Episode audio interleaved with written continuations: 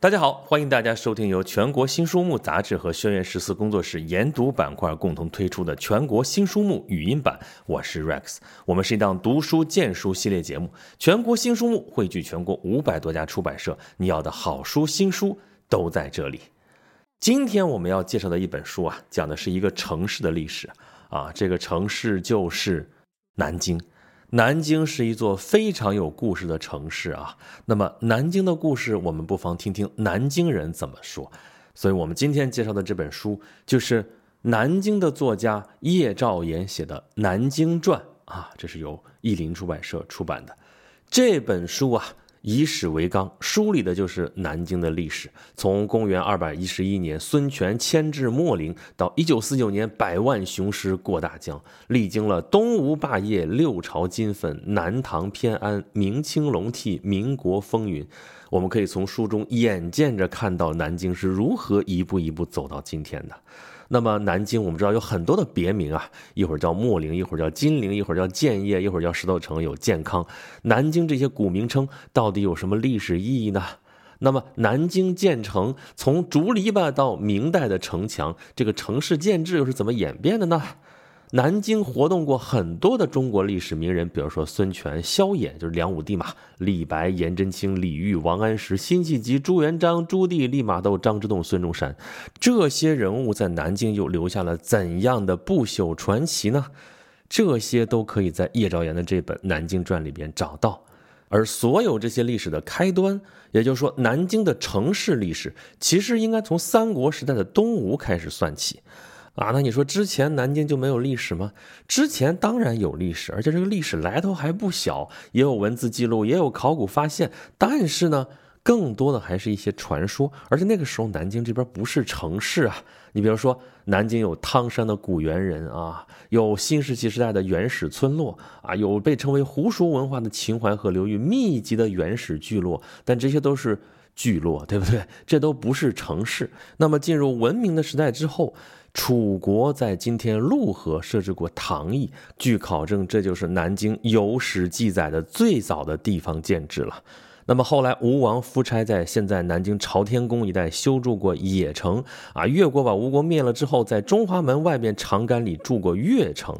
而到了公元前三百三十三年啊，楚威王熊商在石头城建立了金陵邑，那么金陵这个名字就从这个地方开始的。等到了秦始皇统一天下啊，据说这地方有王气呢，怎么办呢？金陵不能叫金陵了，要改叫秣陵啊。秣就是喂马的饲料的意思啊，这比金陵就显得这名字就没那么高贵，对不对？不过所有这些记载啊，说起来似乎都言之有理啊，但是都显得太空洞了，就太像传说了啊，就虚无缥缈的，就跟禹贡九州一样啊，化天下为九州，到现在也认为其实就是个传说。你说真有这事儿吗？你说有就有呗，那说没有好像也不碍什么事儿啊，反正是看不见摸不着。那么南京的历史要从这个时候开始说起的话，总是显得有点不太靠谱。所以要想给这个悠久的城市树碑立传的话啊，靠谱的开端还得是从三国开始说起啊，从三国的东吴开始说起。咱们说南京是六朝古都嘛，六朝的第一朝就是东吴啊。所以呢，就从东吴开头说起吧，早一点或者晚一点，好像都不太合适。那换句话说，就是南京的城市历史啊，跟东吴的孙权是有非常重要的关系的啊。你不管是维新史观也好，唯物史观也罢，反正是这个叫孙权的好汉横空出世之后，就跟南京的关系非同寻常了啊。他的想法决定了南京的命运，他的个人意志促使了这个城市诞生，这又是怎样的一种渊源呢？啊，我们知道三国时候叫乱世嘛，对吧？这个乱世往前比的话，就跟中国历史上这个战国时候一样啊，七雄并立啊，齐楚燕韩赵魏秦，对不对？一会儿合纵，一会儿连横啊。往好里说，这合纵连横都是为了国家统一；往不好里说，七雄谁不是雄心勃勃想吞并天下啊？那对于老百姓来说，在这样的乱世当中，真的是非常糟糕的事情。你甭管是七雄还是三国，反正都是天下大乱，都是老百姓遭殃嘛，对不对？反正是你打我，我打你啊，他要打他，一场战争接着一场战争。那不管怎么说吧，秦始皇一统天下，那多少是件好事，老百姓终于安生了嘛，对吧？可是秦朝这不是被称为暴秦嘛，对吧？而且秦始皇刚死啊，这天下又开始大乱啊，乱世出英雄啊，有枪就是草头王。陈胜吴广起义之后啊，天下纷纷，最后终于是楚汉相争啊，大汉建立。汉朝继承了大统，中国又一次统一，然后就是西东汉。到了东汉末年，天下又是大乱，然后就是我们现在说的三国了。那咱们现在主要说的不是三国，说的是南京。为什么说南京这个城市最好从三国开始说起呢？因为在三国之前啊，这个城市真的没有什么太大的名气啊，实在是太不起眼了。三国之前就不说别的地方了啊，就说在现在江苏省境内这些城市吧。江苏那个时候啊，江苏本来就不大，对不对？那时候沿海那一片都还在海里呢。那就说那个时候有名的城市吧。比南京历史悠久的城市掰着石头数一数吧，一大串儿，对吧？你看，没有苏州有名气吧？那时候姑苏老早就是吴国的都城了，对吧？徐州呢？徐州那个时候彭城啊，楚汉相争，西楚霸王的都城不就在彭城吗？对吧？后来到汉朝的时候，这也是诸侯王的王都啊，所以徐州也很重要。那南京那时候在干嘛呢？三国之前，南京甚至都不应该称之为城市啊。虽然已经有了一连串的地名了，比方咱们前面已经说过，又是邺城，又是越城，又是金陵邑的，对吧？秦汉的时候叫秣陵，但是那些规模都太小了啊，这都不叫城，就是一些村儿嘛。你要非说它是城的话，这真的是比较勉强，哈哈。所以真相其实很简单，如果不是三国东吴在这儿建都的话，如果不是孙权在这儿做了皇帝的话，南京。显然是不可能有后来的历史的，啊，所以南京这个城市就是在三国的时候发展起来的。说它诞生在三国，不仅没有什么大错，而且可以给人比较直观的印象啊。毕竟三国的故事呢，叫家喻户晓，深入人心，对吧？大家多少都会知道一些的。你看《三国演义》里边第一次写到南京是在什么时候啊？是在第五回那一回的回目叫做“太史慈憨斗小霸王，孙伯符大战严白虎”。小霸王是谁啊？孙伯符啊！孙伯符是谁啊？就是孙策。孙策是孙权他哥啊。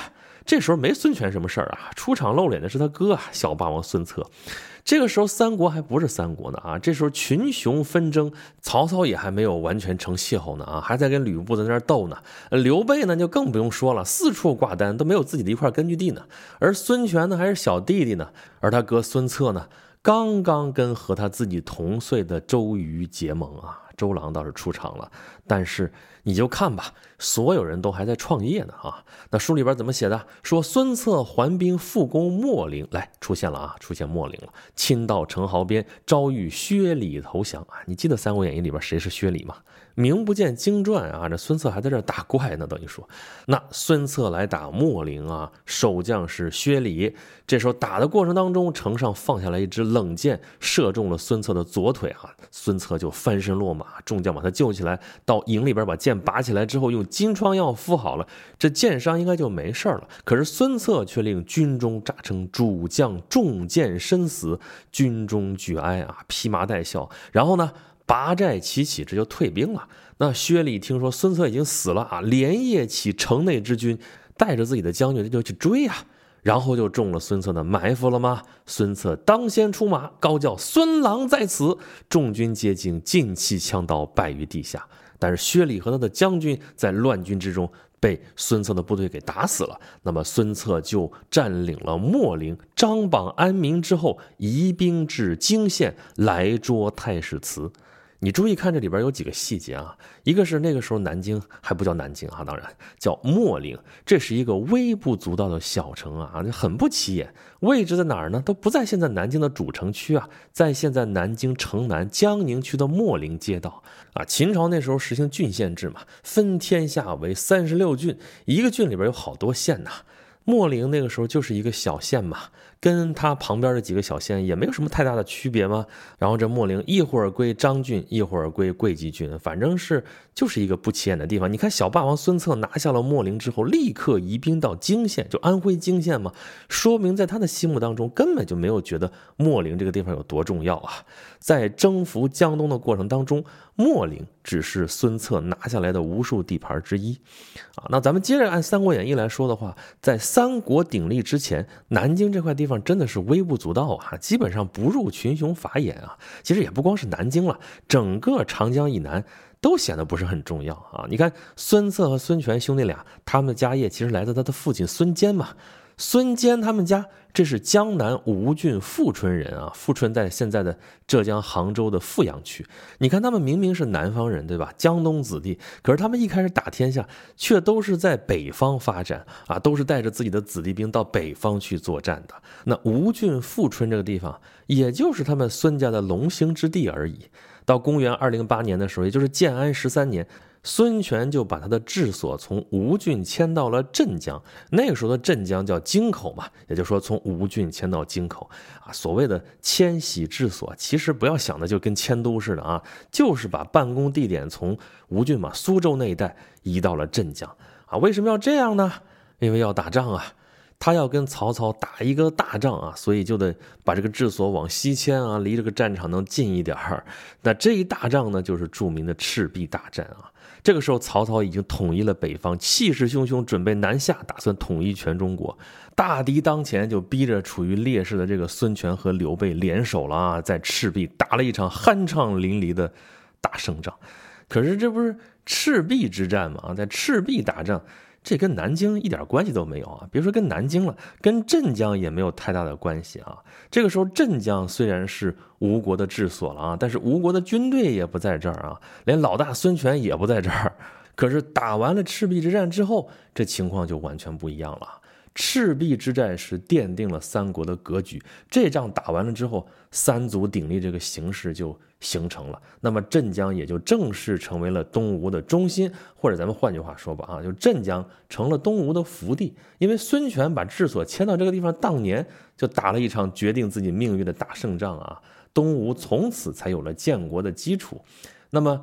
镇江距离南京也就只有六十公里了啊，这有山有水有河流，对吧？跟南京相比的话，进可攻，退可守，这个地势优点，完全不比南京差啊！你别看后来啊，这东吴定都南京，也就是金陵之后啊，把这个地方形容的，哎呀，虎踞龙盘的地方好极了，好极了，特别特别的夸张啊！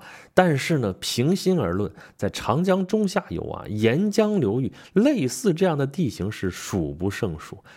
可是东吴最后偏偏就是选定在了南京啊，也就是在从吴郡搬到京口不过短短三年的时间之后啊，也就是赤壁大战之后的第三年，公元二百一十一年，孙权又一次把他的治所迁走了啊，这次继续往西移，就移到了秣陵，并且把秣陵改名叫建业啊，建业建业嘛。建功立业啊，这是表达了他的雄心壮志。同时，为了拱卫建业城，就在南京城的西边，长江跟秦淮河交汇的地方，这有个石头山，在这一带建立了一座军事堡垒，这就是后世熟知的石头城。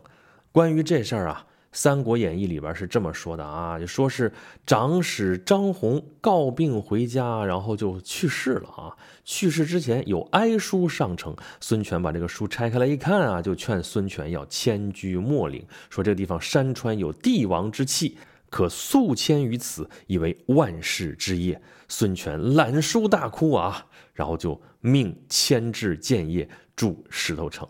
于是古城南京就开始有了两个新的名字啊，一个是建业，一个是石头城。那这个时候啊，孙权，你不要老想着他有多大年纪啊，三国鼎立，这是曹操、刘备、孙权，对不对？以他们为代表。但是啊，曹操和刘备基本上是这一辈儿的哈，孙权比他们小得多啊。打赤壁之战的时候，孙权只有二十六岁啊。决定迁至南京的时候啊，他也不到三十岁啊，就这么年轻。他为什么要把这个治所迁到南京这块呢？就是因为他要继续西进呢。啊，北边的曹操不可不防，西面的西蜀同样不能不防啊。不仅要防，而且要进一步图谋，就要先西进，然后再迂回北上。所以这里面其实是有孙权的大战略的啊。那孙权这个人实在是也不可小瞧啊。当初孙策中箭身亡之前啊，曾经拉着他弟弟孙权的手，语重心长地说：“举江东之众，决击于两镇之间，与天下争衡，卿不如我；举贤任能，各尽其心，以保江东，我不如卿啊。”这是《三国志》里边的原话呀。那《三国演义》里边跟这个描述也差不多，就是多了一句话：“轻一念父兄创业之艰难，擅自图之。”也就是说，孙策临死之前对他弟弟孙权还是有些不放心的。你看，孙策死的时候其实多大呀？也就二十六嘛。那孙权打赤壁之战的时候也是二十六嘛。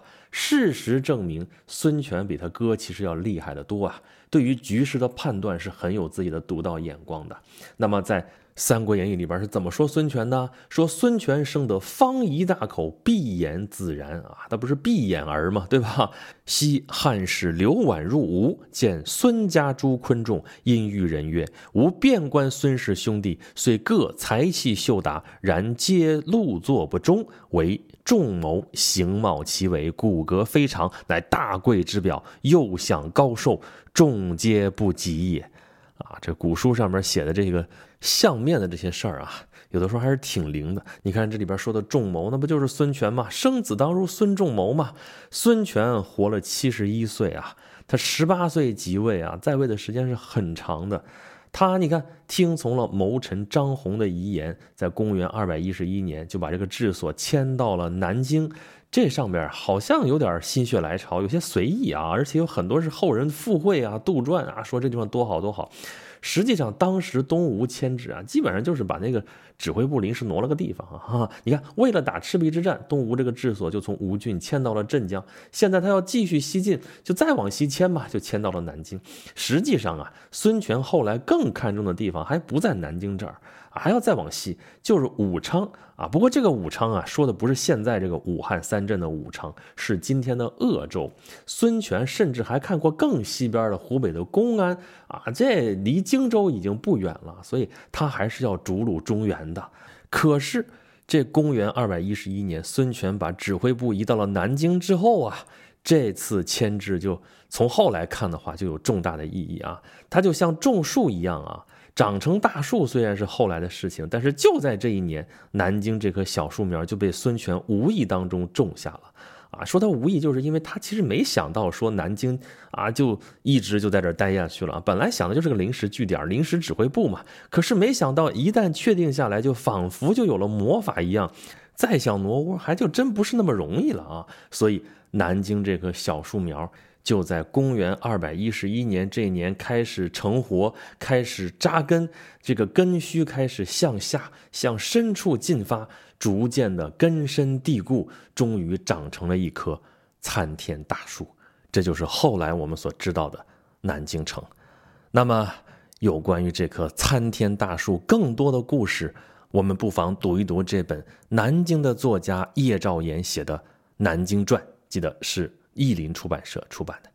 好了，感谢大家收听由全国新书目杂志和轩辕十四工作室研读板块共同推出的全国新书目语音版。我是 Rex，我们是一档读书荐书系列节目。全国新书目汇聚全国五百多家出版社，你要的好书新书都在这里。如果大家想要获取更多好书新书的资讯，以及对本节目有什么好的建议和想法，欢迎大家关注微信公众号“全国新书目”，留下您宝贵的反馈。那么这期节目就是这样，咱们下期再见。